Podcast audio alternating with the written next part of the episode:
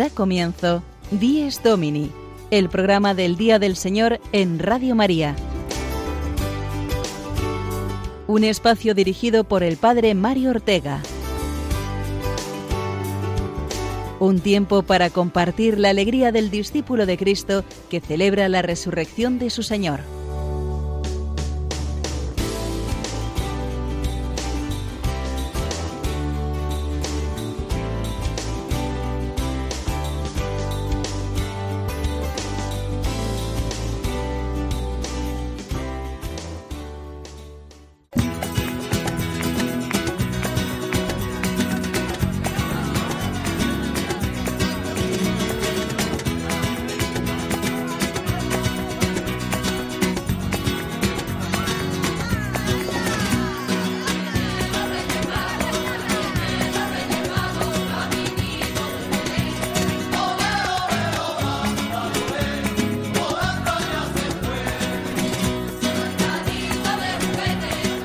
Son de este conocido villancico y con mucha alegría, la misma que experimentan hoy tantos niños que reciben sus regalos, os damos los buenos días, queridos oyentes, en esta mañana de la Epifanía del Señor.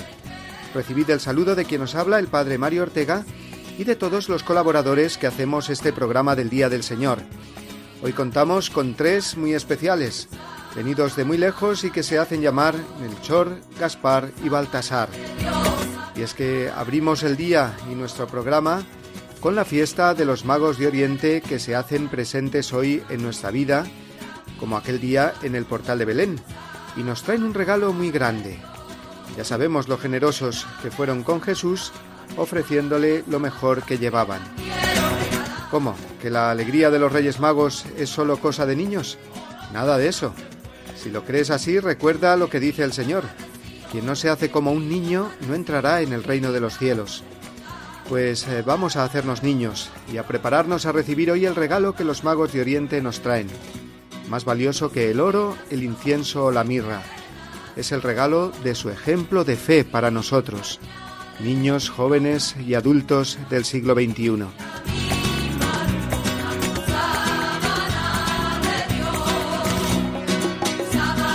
La fe es salir de nosotros mismos para ir al encuentro de Dios que se nos muestra. Eso quiere decir epifanía, que Dios se nos muestra en Jesús hecho niño. Pero tenemos que salir a su encuentro. Y en esto son auténticos maestros los Reyes Magos.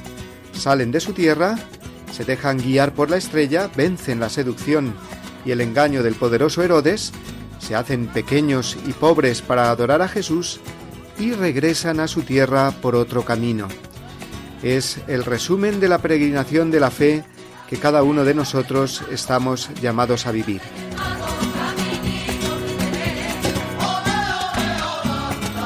Sobre todo esto reflexionaremos dentro de un momento a la luz de este gran misterio de gozo que es la Epifanía del Señor. Pero antes vamos a ver qué otros regalos nos traen los Reyes Magos a nuestro Dies Domini de hoy, 6 de enero del recién estrenado 2019.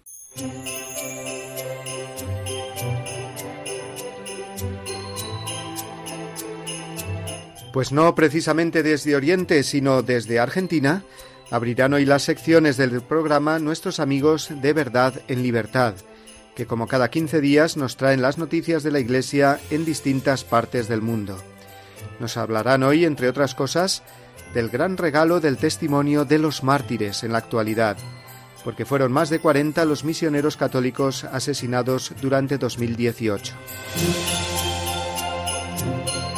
Por su parte, el padre Gonzalo Mazarrasa, en su reflexión musical de hoy, también nos trae otro regalo testimonial, el de Fernando Menéndez, del cual se cumplen 40 años de su fallecimiento en un accidente nada más hacer una obra preciosa de caridad. Después el padre Julio Rodrigo nos regalará su anécdota de hoy, también muy testimonial y misionera. Y en la sección Historias con Historia, gracias al padre Juan Triviño, conoceremos mejor quiénes son los magos de Oriente y los testimonios que de ellos nos ofrece la historia gráfica y artística. Y finalmente el padre Juan Francisco Pacheco nos ofrecerá el regalo del testimonio de caridad hacia las mujeres en situación de dificultad en la sociedad, ya que nos presentará la preciosa labor de la Fundación Luz Casanova y las religiosas apostólicas del corazón de Jesús.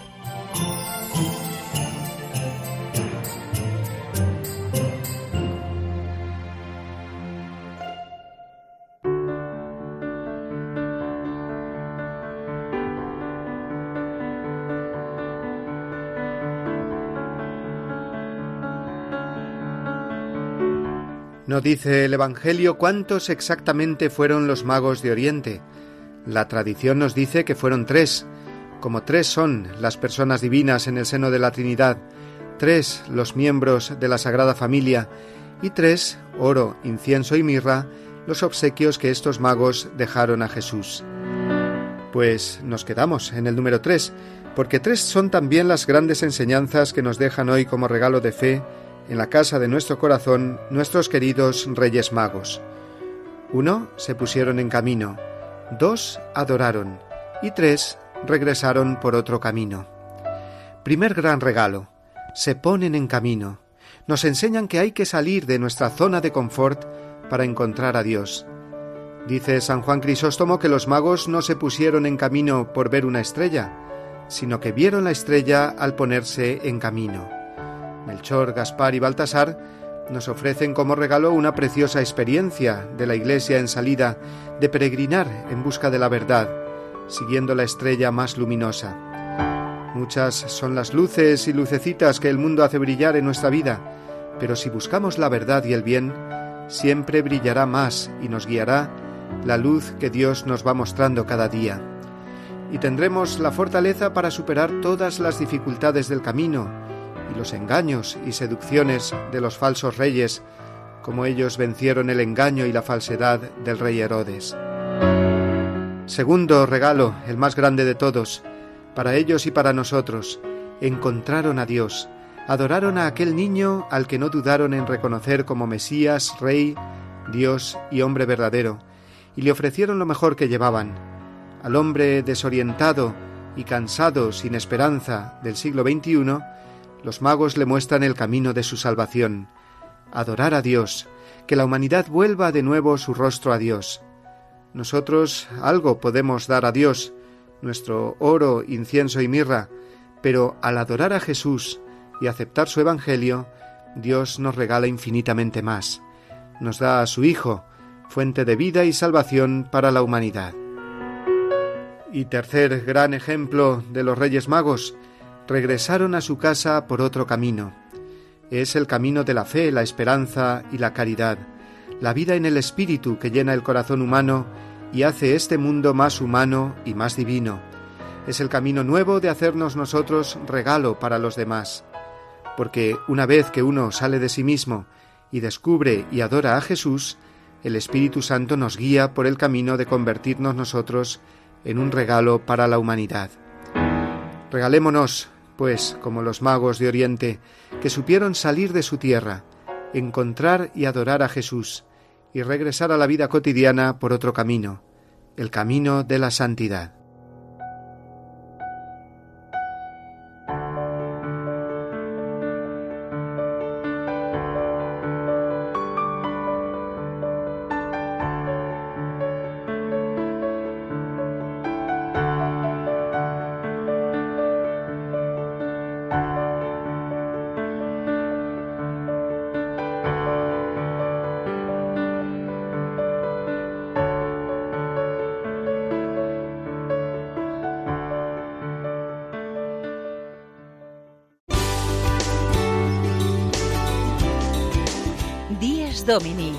Programa del Día del Señor en Radio María. Un tiempo para compartir la alegría del discípulo de Cristo que celebra la resurrección de su Señor.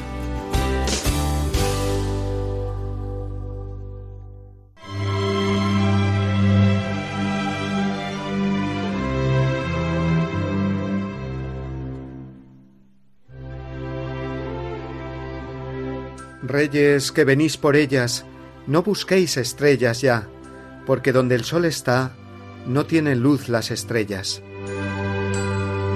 Mirando sus luces bellas, no sigáis la vuestra ya, porque donde el sol está, no tienen luz las estrellas. Aquí parad, que aquí está quien luz a los cielos da. Dios es el puerto más cierto, y si habéis hallado puerto, no busquéis estrellas ya. No busquéis la estrella ahora, que su luz ha oscurecido este sol recién nacido en esta virgen aurora. Ya no hallaréis luz en ellas, el niño os alumbra ya, porque donde el sol está, no tienen luz las estrellas. Aunque eclipsarse pretende, no reparéis en su llanto, porque nunca llueve tanto como cuando el sol se enciende. Aquellas lágrimas bellas la estrella oscurecen ya, porque donde el sol está, no tienen luz las estrellas. Amén.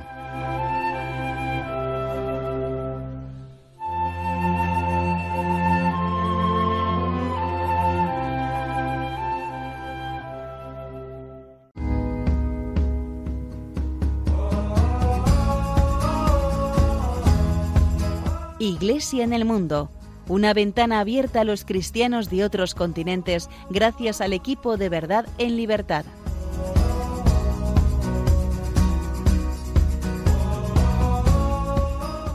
Cada comienzo de año, los medios de comunicación suelen hacer balance del año que termina señalando, entre otros aspectos, a los personajes más relevantes.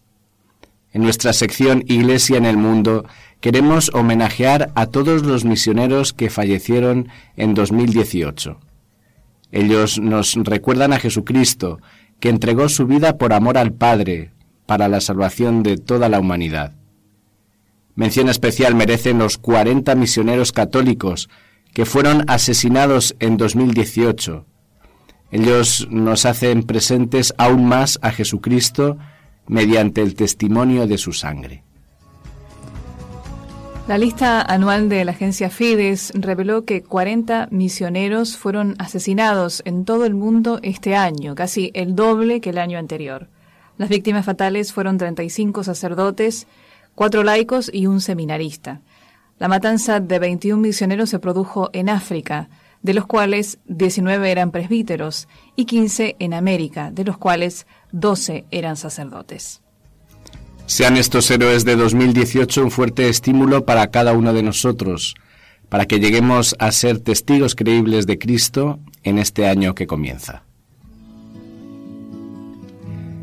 Desde 2014 hasta 2017 hemos contemplado impotentes y horrorizados cómo el Estado Islámico sembraba el terror, la muerte y la destrucción en tierras iraquíes, con un verdadero holocausto de cristianos. Gracias a Dios, estas Navidades y comienzo de año han sido distintas para los cristianos de Irak. El gobierno del país ha declarado la Navidad como fiesta nacional para todos. Tras el pedido del cardenal Luis Saco, el gobierno iraquí, a cargo del presidente Baram Sali, aprobó una enmienda que eleva la Navidad al rango de celebración pública para todos los ciudadanos, cristianos y musulmanes.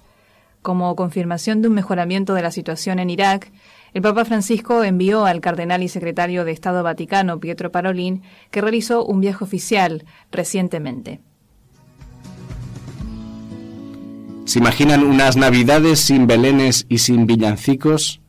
¿Se imaginan un comienzo de año sin reyes magos? Los cristianos de China eh, no tienen que imaginárselo. Ellos viven estos días oprimidos por la bota del régimen comunista totalitario. Una ciudad de China prohibió la Navidad e intimó a los ciudadanos a que denunciasen a quienes propagan la religión en público. A través de una medida difundida en las redes sociales, las autoridades de Langfang prohibieron la instalación y venta de cualquier tipo de decoración navideña en los locales con el supuesto fin de mantener la estabilidad. Las tiendas tienen estrictamente prohibido organizar eventos navideños o ventas promocionales, precisaron, al mismo tiempo que alertaron que quienes sean sorprendidos con árboles o coronas de Navidad serían castigados. La Navidad y el Año Nuevo han tenido en Buenos Aires un color distinto al de pasados años. Pocos días antes de la Nochebuena, la capital de Argentina sorprendió a los transeúntes con la frase Navidad es Jesús en los carteles digitales. Pudo leerse en hospitales, estaciones de metro y autobús, carteles de las principales avenidas, delegaciones municipales y en grandes pantallas municipales. La Alianza Cristiana de Iglesias Evangélicas de la República Argentina pidió acciones que pusieran en lo alto el nombre de Dios y realizó la solicitud por medio de una carta a la Dirección General de Cultos. La campaña fue aprobada por el jefe de gobierno de la ciudad de Buenos Aires, Horacio Rodríguez Larreta, para que miles de personas conozcan el verdadero significado de la Navidad.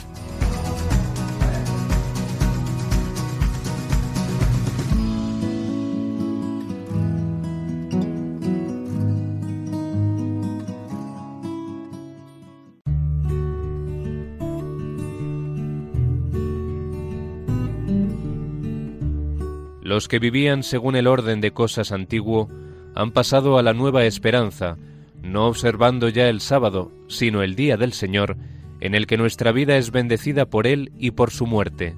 San Ignacio de Antioquía.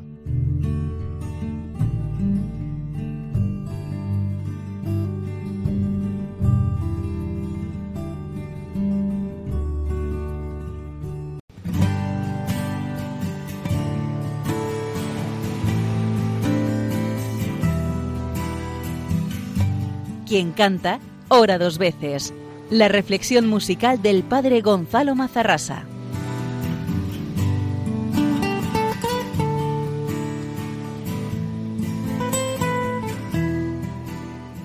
El 3 de este mes de enero hizo 40 años de la muerte de Fernando Menéndez Ross, el hermano mayor de Javier, el que ahora es director de la eh, ayuda a la iglesia necesitada en España. Eh, yo era vecino suyo, de su misma edad, compañero suyo del colegio de los jesuitas, íbamos juntos al colegio desde pequeños, y él era el presidente de la congregación entonces naciente de Mariana de la Asunción de Jóvenes. Y aquel, aquella Navidad nos convenció a muchos para que le ayudáramos a sacar dinero para unas monjas que tenían una, una casa en el Escorial con niñas huérfanas y no tenían calefacción, no tenían toallas, se pasó todas las navidades, 15 días por las tardes eh, en galerías de Arapiles, eh, cantando villancicos con los jóvenes que íbamos a acompañarle. Yo estuve un día solo. Y sacó 200.000 pesetas de hace 40 años, que era bastante dinero, mucho dinero. Yo la última vez que le vi, le vi la, la fiesta de año, de la fiesta de Nochevieja. Yo eh, he sido cocinero antes que fraile y entonces pues no era seminarista ni nada, tenía novia, universitario como Fernando. Ahí fue la última vez que le vi, le vi contentísimo, la gente decía que es cómo ha estado, con la, ha sido la alegría de la fiesta. Y dos días después, o tres días después, el día 3 de enero, fue con sus dos hermanos y otros dos de la congregación de jóvenes a llevar las 200.000 pesetas como un regalo de, de Reyes a las monjas al Escorial. Y después de dejarlo allí, pues se fue con sus dos hermanos y los otros dos jóvenes al monte. Y en un momento dado eh, se debieron separar o no sé qué pasó, que él se puso a buscar y le dijo a Javier mm, que diera la vuelta a una roca enorme porque se había enriscado y era un poco peligroso y le dijo que le esperara arriba, pero no llegó nunca arriba. Empezaron a buscar César Pérez de Tudela, la Guardia Civil, helicópteros, encendieron el monasterio del Escorial aquella noche y le encontraron al día siguiente muerto. Pero no había muerto inmediatamente, tardó, tardó parece ser unos 20 minutos, se había colocado y le encontraron muerto pero sonriendo, con la medalla de la Virgen en la boca, el congregante mariano. Y sus padres, en su cuarto, buscando en su cuarto, vieron que eh, él hacía meditación todos los días con la palabra de Dios. La Biblia estaba abierta por el libro de la sabiduría del Antiguo Testamento, por el texto que habla de la, de la muerte del joven justo, que viene a decir algo así como que la gente pensaba que era una vida malograda, pero, pero él en pocos años había llenado más que muchos en muchos años, que a los ojos de Dios no era así. Y junto a ese texto que era el último que él había meditado proféticamente en su vida, eh, estaba un papel escrito con unas frases enigmáticas. que recuerdo de memoria. Seguí volando solo en tus cielos maravillosos, tan feliz como no lo he sido nunca, ni lo seré en esta vida. Sus padres llamaron al padre Jorge de la Cueva, jesuita, su director espiritual, que todavía vive, está en Alcalá de Henares, y él, en cuanto lo leyó, dijo, esto es un don místico. Fernando había tenido un don místico justo antes de su pasión y muerte, para prepararle para ese momento y eso hizo que muriera sonriendo a pesar de los dolores, del frío, de la soledad, en aquella montaña del Escorial donde después pusieron una cruz. No sé si aún seguir allí. Y yo le recuerdo que le hice dos canciones, una sobre estas palabras enigmáticas de ese don místico. Pero me gustaría ahora recordarle con otra canción que hice también en estas fechas, años después, acerca de un itinerante, que, sigue a Jesucristo a la otra orilla. La otra orilla es la orilla de la resurrección. Y la estrella de los magos es la palabra de Dios.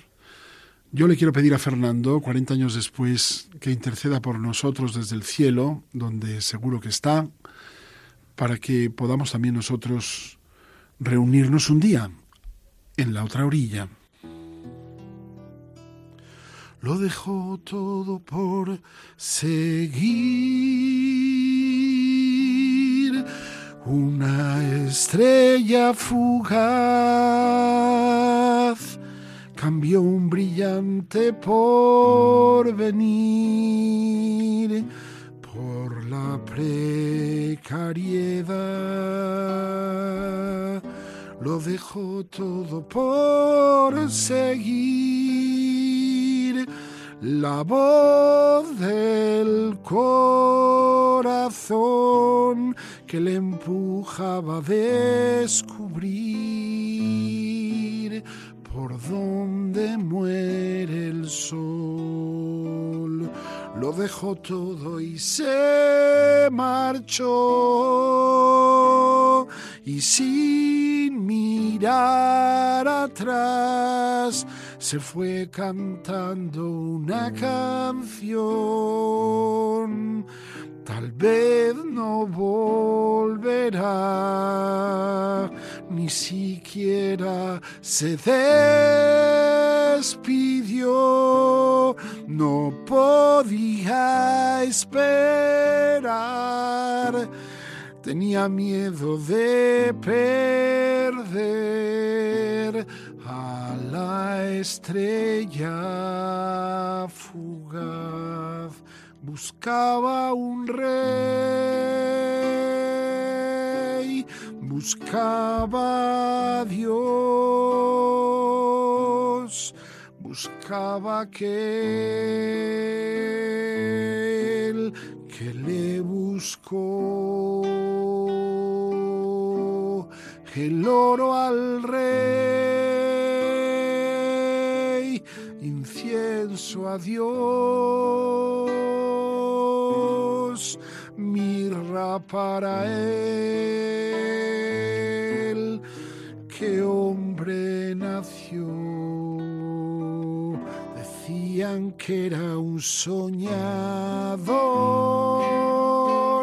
que de la realidad lo mismo gozo que dolor se quería escapar. Decían que era un perdedor que iba a fracasar, que había perdido la razón debía regresar y no volvió ya nunca más.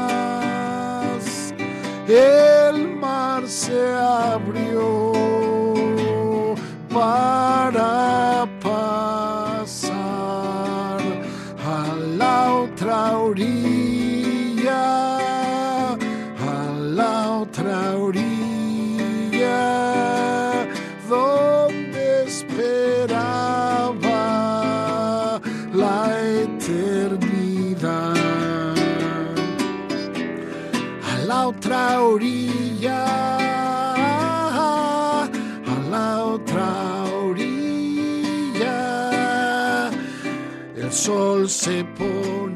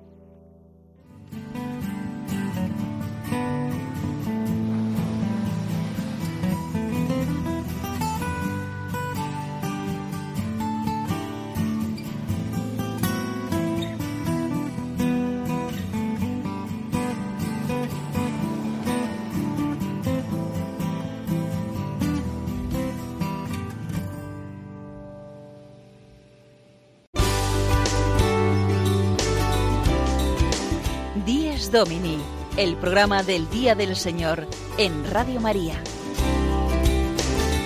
Un tiempo para compartir la alegría del discípulo de Cristo que celebra la resurrección de su Señor.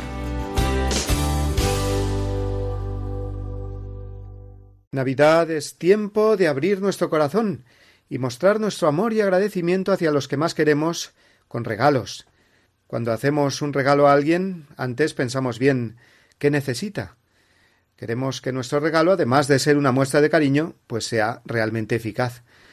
Pues eh, Radio María también ocupa un lugar importante en nuestro corazón. Es una amistad que dura ya veinte años, ni más ni menos. Una buena amistad, porque nuestra emisora no nos ha dejado en ningún momento durante este largo periodo. Y esto ha sido posible porque, junto con la gracia de Dios, no han faltado colaboradores, voluntarios y bienhechores que con sus donativos habéis sostenido y sostenéis esta obra de evangelización que llega a todos los hogares de España, residencias, hospitales, eh, vehículos en ruta. Radio María es una buena amiga que merece nuestro obsequio. A todos aquellos que os queráis unir a su sostenimiento, queremos daros la bienvenida a esta familia. En enero de 2019 celebramos 20 años de las primeras emisiones de Radio María en España. En mayo del mismo año se cumplirán 100 de la consagración de España al corazón de Jesús. Y todo ello será posible porque hace más de 20 siglos hubo unos ángeles que dieron este mensaje. Os doy una buena noticia, una gran alegría, que lo será para todo el pueblo. Os ha nacido hoy como Salvador, el Mesías, el Señor, en la ciudad de David, y esto servirá de señal. Encontraréis un niño envuelto en pañales y acostado en un pesebre.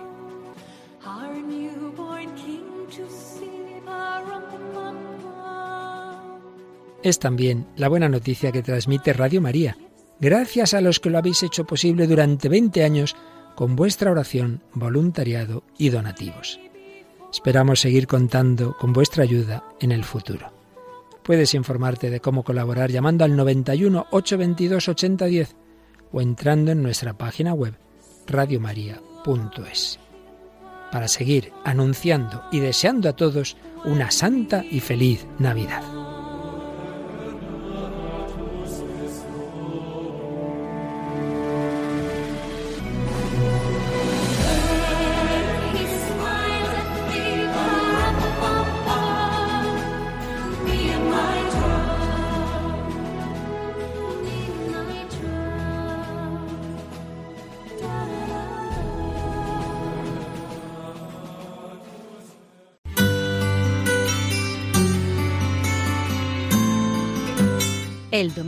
Desde mi parroquia.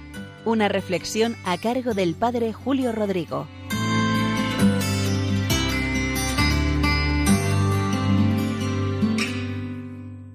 Muy buenos días a todos y feliz día de Reyes, feliz día de la Epifanía del Señor. Hace años convoqué yo aquí en mi parroquia de San Cristóbal de Boadía del Monte catequesis para dar inicio el camino neocatecumenal en la parroquia. Lo hicimos durante varios años, estas catequizaciones. No tuvieron el resultado que esperábamos, pero siempre hay frutos, aunque fuesen pequeños. Y el mayor fruto fue una pareja que llegó a casarse y que han tenido cinco hijos. Cuando yo convoqué estas catequesis, vino un equipo itinerante, lo llaman ellos, a dar las catequesis y venía una chica soltera y entre los que vinieron de la parroquia a recibir esas catequesis había un chico joven que también estaba soltero, total, que engancharon y como digo, pues se enamoraron, se casaron, tuvieron cinco hijos, alguno ya es un buen adolescente y al final ellos continuaron en el camino neocatecumenal y se ofrecieron como misioneros, como misioneros para ir al lugar del mundo que les destinase el camino neocatecumenal. El lugar destinado al final fue Guatemala. Desde la parroquia les estuvimos ayudando algo en su misión y un verano con un sacerdote fui a verles. Ellos vivían en una zona de la periferia de la ciudad de Guatemala, una zona inmensa, donde había casi un millón de habitantes, marcada por la pobreza, por la violencia, por las drogas, por muchas maras, estos grupos medio guerrilleros que siembran pues de terror todos esos barrios. Un barrio que me enseñaron que pertenecía a aquella parroquia se llamaba Paraíso, curiosamente, y era el más pobre de todos. Y paseando por ese barrio me dijeron, ¿ves esos volardos que bloquean muchas calles? Una especie de volardos gigantes hechos de como de hormigón armado. Digo, sí, ¿y para qué están puestos ahí en mitad de las calles? Dice, para que no pasen los coches, para que los coches no vayan rápido por ahí porque hay muchos secuestros de niños, los asesinan y venden sus órganos en los mercados negros donde se trafica con todo y también con órganos humanos para trasplantes de pacientes ricos. Créanme que quedé espantado de todo aquello.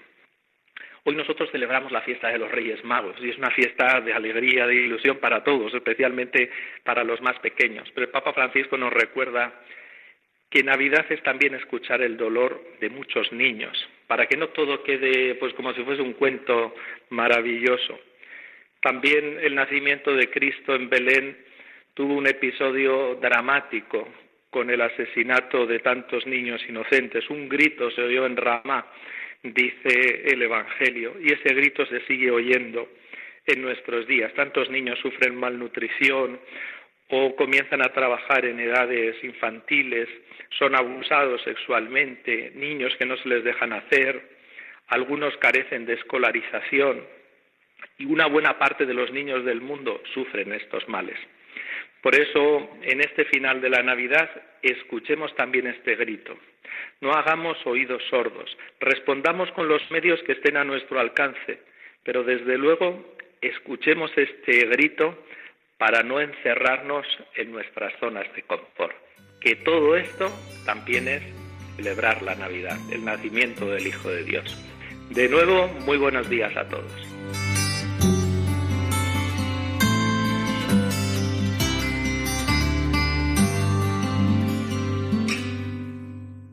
Día de la Epifanía del Señor. Jesús se manifiesta como Dios y Mesías a todos los pueblos, representados en los magos de Oriente. Los regalos que recibió de mano de estos sabios han servido en una tradición multisecular para que recibamos regalos estos días, y con ellos nos sintamos recordados y amados por quienes nos quieren. Pero si os habéis dado cuenta, amigos, en nuestro programa estamos ofreciendo en este Día de Reyes otro tipo de regalos, que no son cosas materiales, sino algo más profundo, el testimonio de personas que nos ayudan a vivir mejor nuestra vida cristiana, han sido el testimonio de los mártires que dieron su vida por Cristo el año pasado, un total de cuarenta misioneros católicos mártires. Han sido también regalos los testimonios que nos han contado los padres Gonzalo Mazarrasa y Julio Rodrigo. Y después tendremos también el regalo que suponen tantas personas que ayudan a los demás en situaciones difíciles, ya que conoceremos la labor de la Fundación Luz Casanova en nuestra entrevista final de hoy. Pero antes vamos a recordar de nuevo la figura de los magos de Oriente, quiénes eran y qué nos cuenta la historia, documentos y arte sobre ellos. Todo ello nos lo cuenta ahora el padre Juan Triviño.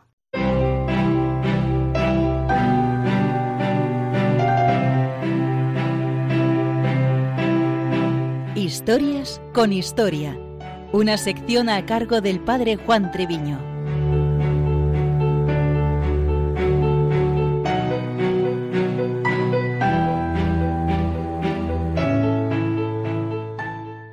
Celebramos en este domingo la Epifanía del Señor, popularmente conocida como el Día de los Reyes Magos, aunque sabemos su sentido teológico más profundo.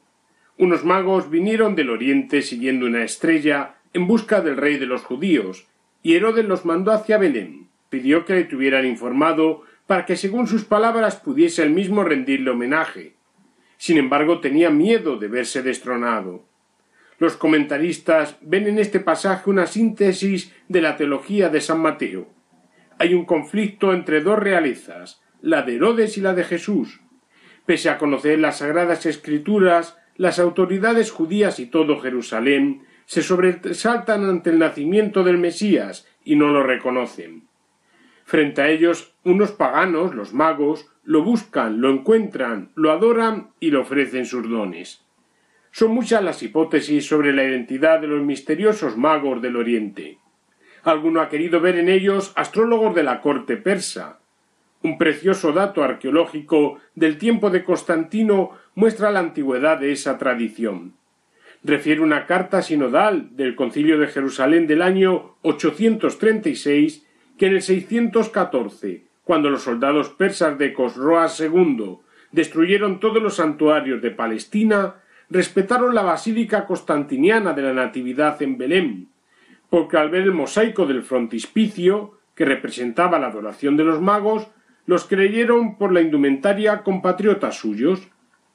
Otros autores tienen a identificarlos como sacerdotes del culto a Mitra, merced a alguna interpretación iconográfica, ya que en las pinturas murales de las catacumbas y en algunos mosaicos bizantinos los magos llevan a veces las togas de ese culto y el característico gorro frigio, especie de sombrero terminado en punta con la parte superior plegada hacia adelante. Lo más probable es que tal vez se trate de astrónomos babilonios, especialistas en escudriñar los fenómenos naturales. Mago parece provenir de la palabra persa magu o maga, pertenecientes a una casta sacerdotal de Irán, cuya raíz hace referencia a dones divinos como el conocimiento, la sabiduría o la iluminación. La traslación del significado de magos a reyes es muy antigua, remontándose a Tertuliano o a San Cesario de Arles en el siglo IV, quienes refieren que con frecuencia el Oriente poseyó magos que eran reyes y que aquellos magos del Evangelio eran tres reyes. En el Evangelio no aparecen sus nombres ni su número, dándose múltiples interpretaciones con un gran sentido simbólico. Así en las pinturas de las catacumbas los magos son a veces dos y otras cuatro. En el cementerio de los santos Pedro y Marcelino la Virgen recibe la visita de dos magos, o en Santa María la Mayor, mientras que en una pintura mural del cementerio de Domitila la Virgen es flanqueada por cuatro adoradores, dos a cada lado. Ese número se ha llevado a doce la Iglesia siria, que establece una correspondencia entre los doce magos, las doce tribus de Israel y los doce apóstoles. Pero acabó por prevalecer el número tres por razones bíblicas, litúrgicas y simbólicas. La insistente piedad popular quería conocer los nombres de los tres reyes magos. Los nombres de Gaspar, Melchor y Baltasar aparecen por primera vez en el Liber Pontificalis de Rávena, del año 845. La etimología y el simbolismo de los magos son muy ricos. Baltasar es el protegido del Señor. Melcón o Melchior es el rey de la luz. Gaspar, el más joven, es aquel que ha conquistado la fuerza, esplendor, literalmente el far. El Evangelio menciona también la estrella de Belén. El misterioso astro apareció descrito en el inicio de la peregrinación de los magos y tras la consulta Herodes comenzó a guiarlos hasta que vino a pararse encima de donde estaba el niño. A ver la estrella se llenaron de inmensa alegría. En base al texto bíblico sabemos los obsequios presentados. Entraron en la casa y cayendo de rodillas lo adoraron. Después abriendo sus cofres le ofrecieron regalos, oro, incienso y mirra. Los teólogos recurrieron al ingenio para atribuirles un significado. Según ellos, el oro es un homenaje a la realeza de Cristo, sin un regis, el incienso a su divinidad, sin dei, la mirra que servía para embalsamar los cadáveres, significa que está destinado a morir para la redención de la humanidad, sin nun sepulture. El alcance teológico de la narración evangélica sobre los magos de Oriente se marca en el misterio de la Epifanía del Señor. La escena pone de manifiesto el cumplimiento de una profecía, la de Miqueas, y tú, Belén de Efratá, pequeña entre los clanes de Judá, de ti voy a sacar al que ha de gobernar Israel. Sus orígenes son de antaño, de tiempos inmemoriales, que recogida por San Mateo precisamente. La salvación de Cristo no es solamente anunciada a Israel, sino que su alcance está destinado a todo el mundo. A finales del siglo XIX, con cabalgatas de reyes, se animaban con regalos y presentes, pero no olvidar la importancia esencial de la caridad y el amor, particularmente para con los más pobres o necesitados en su cuerpo o espíritu. Santo Día de la Epifanía del Señor con los magos de Oriente.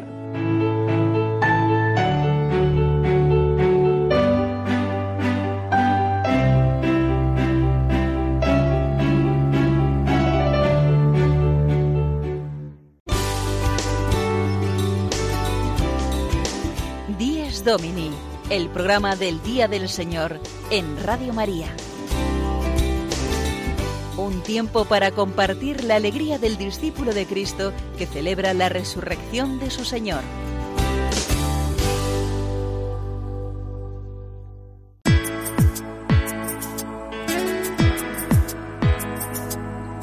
Firmes en la fe.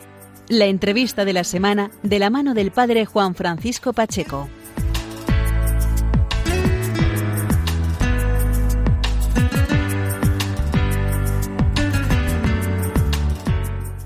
Buenos días amigos de Radio María, bienvenidos a este primer programa del año 2019, al primer programa de Dies Domini y a la primera entrevista del año 2019. Hoy queremos centrarnos en esta solemnidad de la Epifanía en una fundación, la Fundación Luz Casanova, que va a participar el próximo sábado, día 12 de enero, en las jornadas de pastoral, las séptimas jornadas de pastoral que se van a celebrar en la Archidiócesis de Toledo. La Fundación Luz Casanova trabaja con las mujeres en riesgo de exclusión, mujeres que sufren maltrato, y sobre todo es una labor pastoral de, de iglesia en salida, como nos diría el Papa Francisco. Está con nosotros al otro lado del hilo telefónico Elena Valverde. Ella trabaja en la Fundación Luz Casanova y nos va a presentar y nos va a hablar de esta fundación y sobre todo del trabajo que se realiza en, esa, en esta fundación con las mujeres en riesgo de exclusión. Elena Valverde, buenos días. Buenos días, Juan. Y sobre todo gracias y feliz día del Señor. Feliz día. Elena, lo primero de todo es presentar a los oyentes de Radio María la Fundación Luz Casanova, por qué lleva este nombre y, quién fue, sobre todo, quién fue Luz Casanova. Pues Luz Casanova era una dama de la alta sociedad de principios de siglo, eh, que bueno, en contacto con los problemas sociales de, de Madrid que habían en principios de siglo, eh, decidió un poco salirse de, de lo que hacía ella habitualmente y eh, empezar a trabajar con, con, los más débiles. Entonces empezó a, ir por los barrios y por los suburbios de, de Madrid eh, trabajando en, en, diferentes escuelitas con, con las niñas. Y eh, después de los años eh, creó una congregación religiosa, la Congregación de las Damas Apostólicas, que hoy en la actualidad es eh, Apostólicas del Corazón de Jesús. Y la, la fundación tiene su origen en, en la obra social que, que, creó Luz Casanova.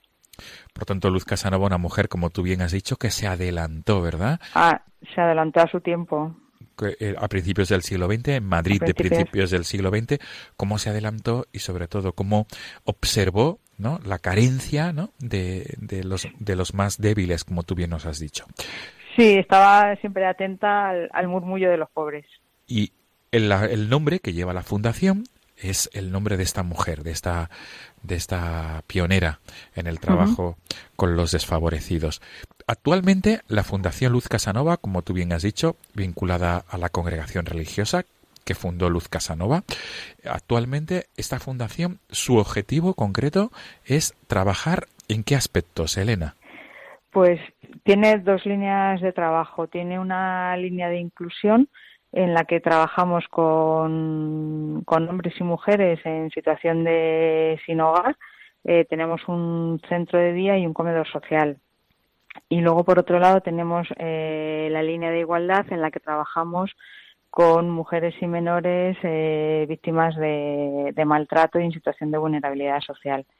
Entonces tenemos diferentes proyectos, trabajamos con, adolescentes eh, en prevención y en atención cuando ya están sufriendo violencia en la pareja. Tenemos un proyecto con mujeres mayores también eh, víctimas de violencia en la, en la pareja.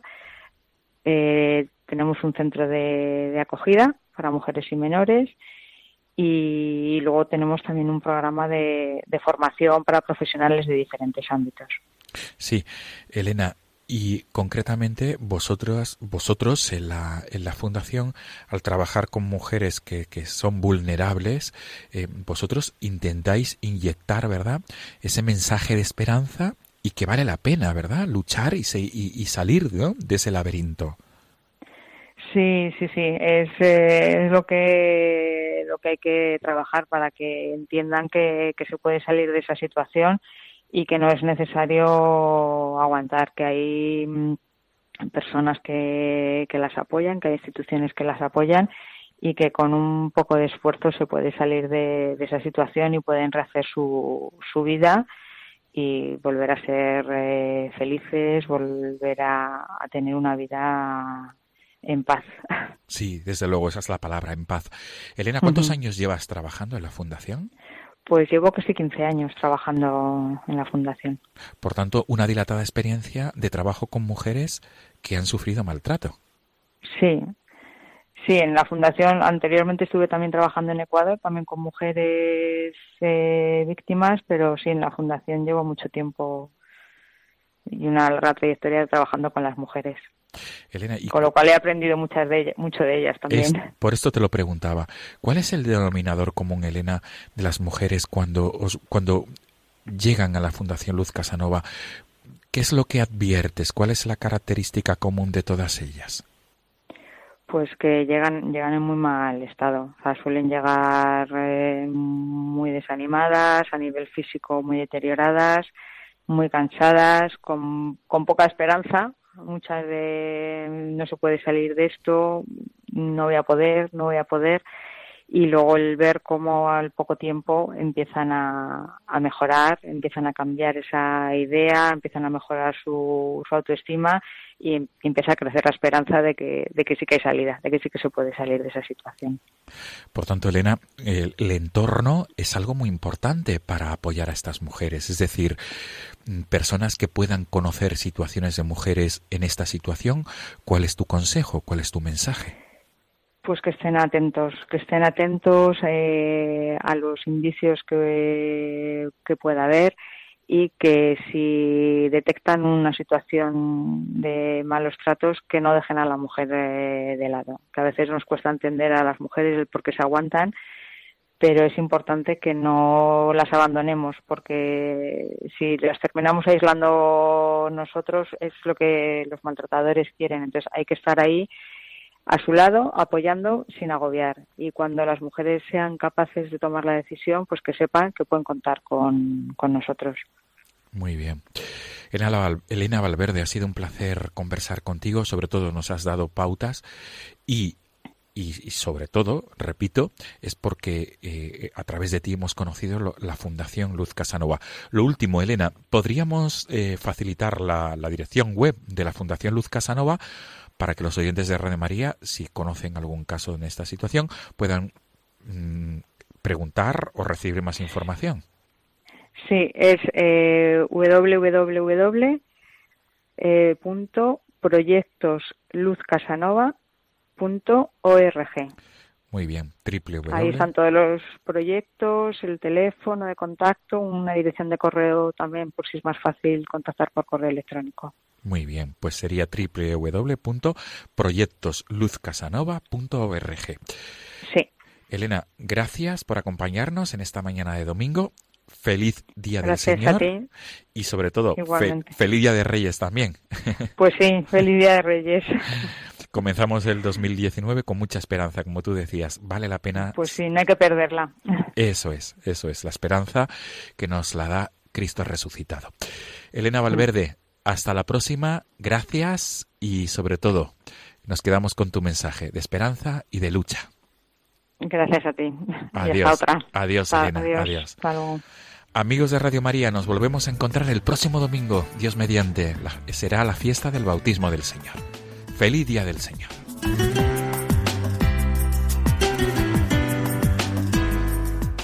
El Día del Señor es hoy día de su Epifanía, día de Reyes, día alegría, de regalos. A nosotros nos ha regalado el estar una hora con vosotros, queridos amigos de Dies Domini, y juntos hemos recibido hoy muchos testimonios de vida cristiana, el de los magos de Oriente el primero, pero también el de tantas personas que buscan a Dios en el amor al prójimo. Regalos que recibimos, pero más importante aún, regalo que tenemos que convertirnos cada uno de nosotros para los demás. Nos despedimos ya, no sin antes recordaros que podéis escribirnos a nuestro correo electrónico diesdomini@radiomaria.es o bien escuchar de nuevo nuestro programa o descargarlo, este programa o los anteriores, en el podcast de la página web de Radio María, que ya sabéis que es www.radiomaria.es. También podéis visitarnos en Facebook tecleando Dies Domini María. Bueno, pues eh, litúrgicamente aún nos queda una semana del tiempo de Navidad hasta el domingo que viene, que celebraremos el bautismo del Señor, pero también es verdad que ya en estos días volveremos todos a nuestras actividades ordinarias, los estudiantes a las clases y las familias al ritmo cotidiano. Por ello, os deseamos a todos un feliz Día de Reyes y una feliz semana, con la bendición enorme que desde aquí os enviamos desde Dies Domini, tu programa del Día del Señor. Hasta el domingo que viene, si Dios quiere, amigos.